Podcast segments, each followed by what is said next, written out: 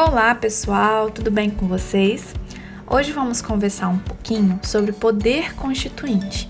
Na nossa última conversa, nós falamos sobre mutação constitucional, sobre revisão constitucional, e hoje nós vamos falar de um tema que tem tudo a ver com esses dois assuntos, que é o poder constituinte. E o que é o poder constituinte? Vamos lá, vamos começar.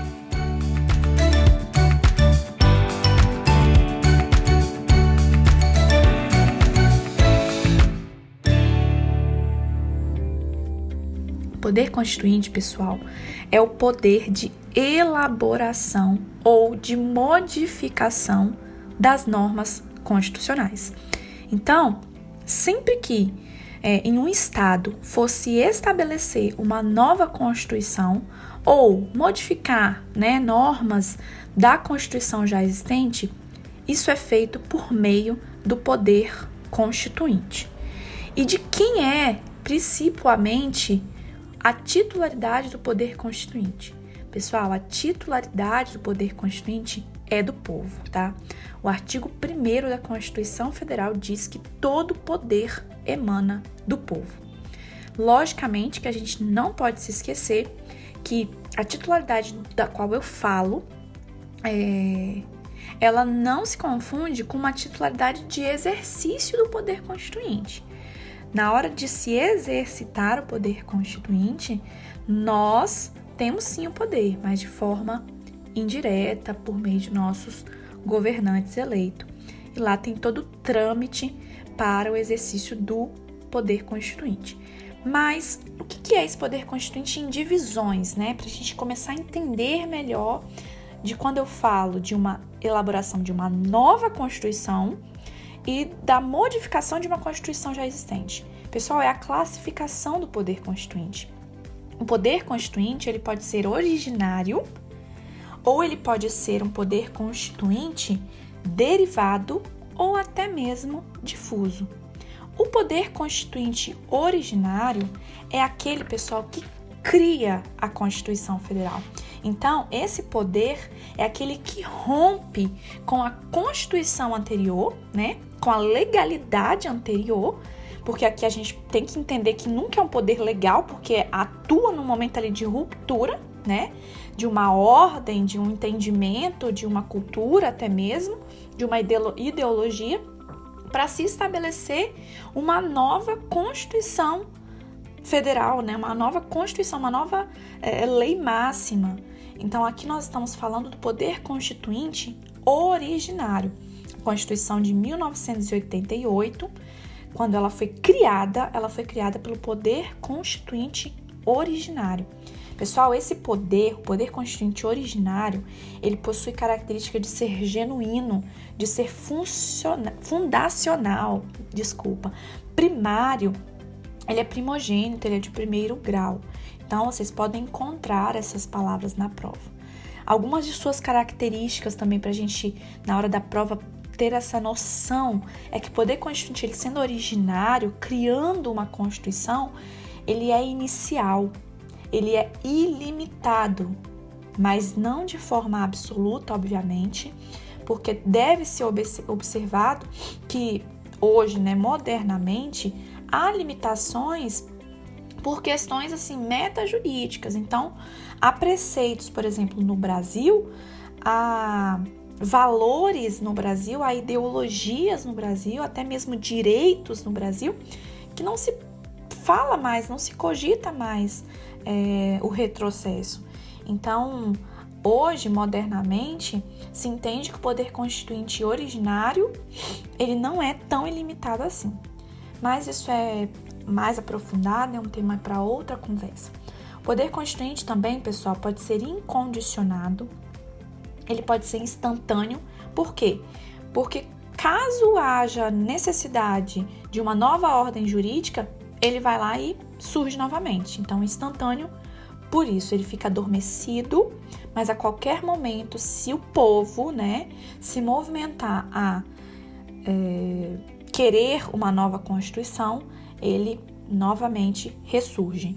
Ele é inalienável, ou seja, a titularidade é do povo e o povo não pode dispor é, do seu poder, da sua titularidade, tá ok? Além disso, pessoal, ele é especial, ou seja, o poder constituinte originário só serve para a criação da Constituição Federal. Pessoal, além do poder constituinte originário, nós temos o poder constituinte derivado. Esse é o poder que altera a Constituição Federal. E o poder constituinte derivado, ele se subdivide em poder constituinte reformador e poder constituinte decorrente.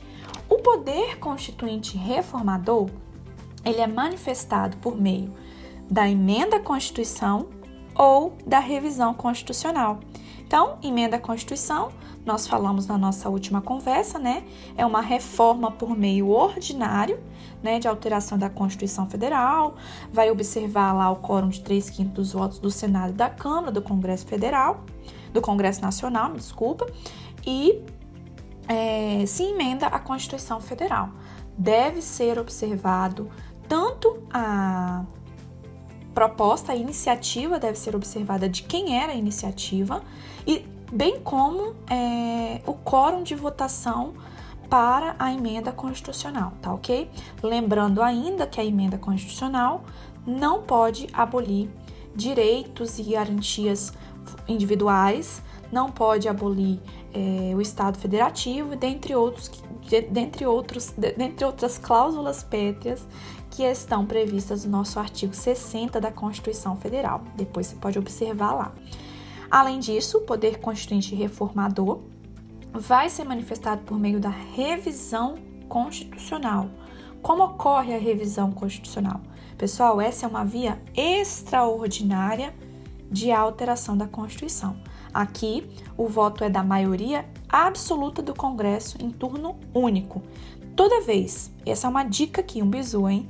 Toda vez que a Constituição Federal não falar qual é o quórum, ou seja, quórum de maioria absoluta ou de 3 quintos, por exemplo, na emenda, o quórum vai ser de maioria simples, tá ok? Além disso, pessoal, o poder constituinte reformador, que é aquele que altera a Constituição Federal já existente, já vigente, ele também possui algumas características. Nesse caso, o reformador, ele é limitado ou seja, não é ilimitado como o poder constituinte originário. Nele se impõem limites. O poder constituinte, ele é, é, é reformador, ele é também condicionado, ou seja, ele segue todo um procedimento é, é, que é anterior, anterior né, ao próprio poder constituinte reformador, que é, por exemplo, é, o procedimento de reforma por meio de emendas. Ele também é decorrente, ou seja, ele não é inicial.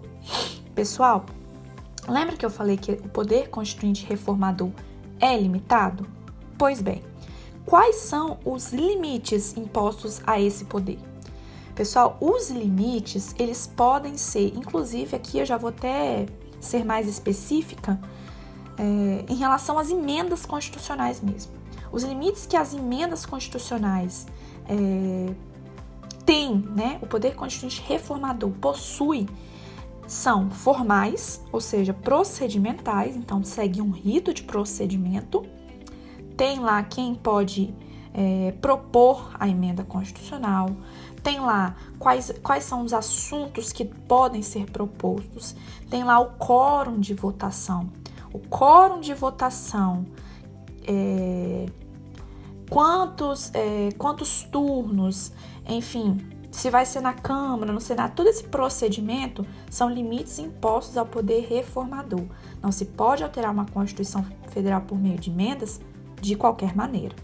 Outro limite encontrado é o limite temporal, ou seja, é, nesse caso não há na, na nossa Constituição Federal é, limites temporais, tá ok? Então, a qualquer momento, é, povo entendendo que há necessidade de uma emenda, né, o próprio Congresso Nacional, que é o povo sendo representado, é, a Constituição Federal será emendada. E há limites, esses são os principais: limites circunstanciais ou materiais. É aqui que nós encontramos as cláusulas pétreas. Então, a emenda constitucional, o poder constituinte reformador encontra limite nas cláusulas pétreas. o objeto da emenda, o conteúdo da emenda jamais pode ser tendente a abolir aqueles é, temas é, propostos no artigo 60, parágrafo 1 da Constituição Federal. Para a gente terminar, eu sei que hoje foi muita coisa, mas para a gente terminar, nós temos por último o poder constituinte decorrente. Esse é super tranquilo. Decorre, lembra da palavra decorrer, porque o poder constituinte decorrente ele decorre do poder constituinte originário e, obviamente, do poder constituinte reformador. Aqui, pessoal, olha que simples, é o poder de elaboração das constituições estaduais. Então, o Estado, ele, na verdade, todos os entes da federação, eles são autônomos e harmônicos entre si. Então, eles possuem poder de auto-organização das suas entidades, das entidades federativas, né? As, as entidades federativas possuem é, esse poder de auto-organização e autonomia, enfim, organizacional, etc. Então, aqui nós estamos falando de um poder de elaboração de constituições estaduais. É o poder constituinte decorrente poder constituinte decorrente ainda pode se subdividir em poder constituinte decorrente instituidor, que é aquele que vai elaborar uma constituição estadual, ou poder constituinte decorrente reformador, que vai reformar uma constituição estadual. Obviamente, pessoal, que o poder constituinte decorrente, que elabora constituições estaduais, possui limites. E o primeiro limite, e óbvio, é que ele é ligado ao princípio da simetria das normas, ou seja, Constituição Federal no topo da pirâmide e normas infraconstitucionais ou constituições estaduais abaixo. Por isso, poder constituinte decorrente que elabora constituições estaduais a Constituição do Estado, ela deve ser simétrica, ou seja, observar tudo aquilo que se primeiro observa na Constituição Federal e no máximo, no que couber, observar em constituições estaduais. Jamais poderá é, fugir daquilo que está na Constituição Federal. A palavra não é fugir, tá? Mas vocês entendem que ela jamais pode extrapolar aquilo que a Constituição Federal já determinou, já instituiu. Além desse limite, né, que é o princípio da simetria das normas, importante princípio, ela deve observar aquilo que foi imposto como norma geral e fundamental na Constituição para que ela possa ser elaborada é, em observância, nós temos também os princípios constitucionais sensíveis, que eu já falei com vocês, previstos no artigo 34, inciso 7 da Constituição. Tem ainda os limites dos princípios constitucionais estabelecidos, os princípios constitucionais extensíveis. Enfim, a Constituição, a, a Constituição Estadual, que é elaborada através do poder constituinte decorrente sendo instituidor, que é aquele que elabora uma nova Constituição, ou reformador, aquele que reforma uma Constituição estadual, deve, em sua máxima, observar a Constituição Federal. Pessoal, hoje foi a nossa aulinha de poder constituinte. Ah, tava me esquecendo. Só tem mais um, mas esse é super tranquilo também que é o nosso por último aqui, para a gente terminar com chave de ouro, que é o poder constituinte difuso. Pessoal, poder constituinte difuso, nós falamos na nossa última conversa que há a existência de mutações constitucionais, não falamos? Pois bem, você compreendeu comigo que mutação constitucional é uma forma de alteração da Constituição sem mudar o texto, a norma. Então vai mudar somente o sentido daquela norma. Vai haver uma interpretação extensiva daquela norma para que ela possa, né, obviamente, ser mais aplicada ou aplicada com é, observância do princípio da igualdade material, né? Dentre tantos outros motivos pelos quais existe a mutação constitucional.